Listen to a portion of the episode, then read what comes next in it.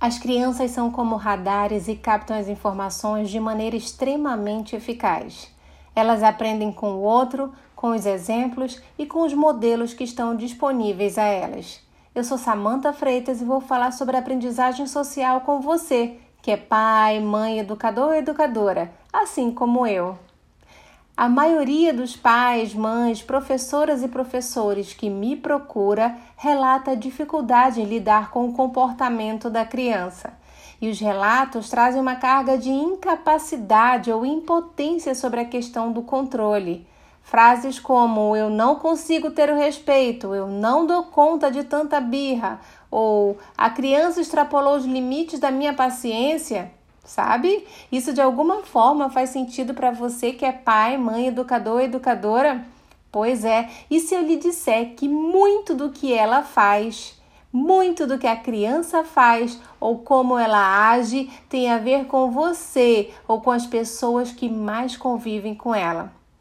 Deixa eu te contar uma coisa. A aprendizagem da criança acontece por modelação social, por meio de processos que, de alguma forma, motivem. Ela aprende através uh, de um movimento recíproco entre o ambiente externo e o que acontece internamente em sua mente. A modelação social acontece a todo instante, porque a criança está captando as informações através dos seus cinco sentidos: visão, audição, olfato, tato e paladar, mas, sobretudo, através da visão, da audição e da sinestesia, e isso acontece a todo instante. Em alguns momentos, ela capta algumas informações de maneira mais intensa, em outras, de maneira mais sutil. Tudo depende do evento que acontece no ambiente externo ou de como ela está internamente. Mas acredite, o radarzinho está funcionando em tempo integral, inclusive quando ela está dormindo.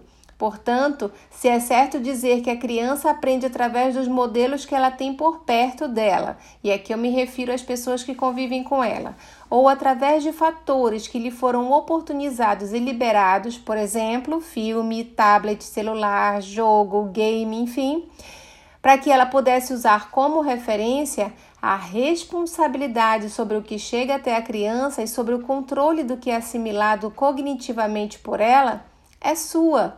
E quando você diz que está com dificuldade de educar a criança corresponder aos seus anseios de respeito, gentileza, responsabilidade, etc., eu lhe peço para refletir sobre a mensagem que você está passando para ela através do seu comportamento.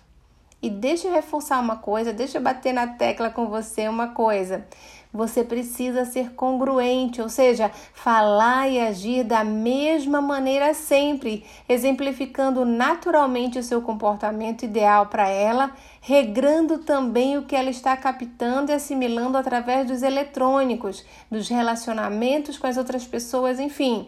O importante é que você esteja atento a esse radarzinho humano, a sua preciosidade, que precisa tanto de você, porque você é simplesmente a pessoa mais importante para ela, alguém em que ela se espelha, porque você é inspirador.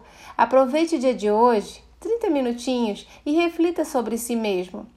Faça uma lista de comportamentos seus que, uh, que lhe fazem forte, dos que provocam fraqueza, o que lhe ameaça e o que faz com que você reaja de determinada maneira, uh, trazendo uma oportunidade para que você possa aumentar o seu bem-estar.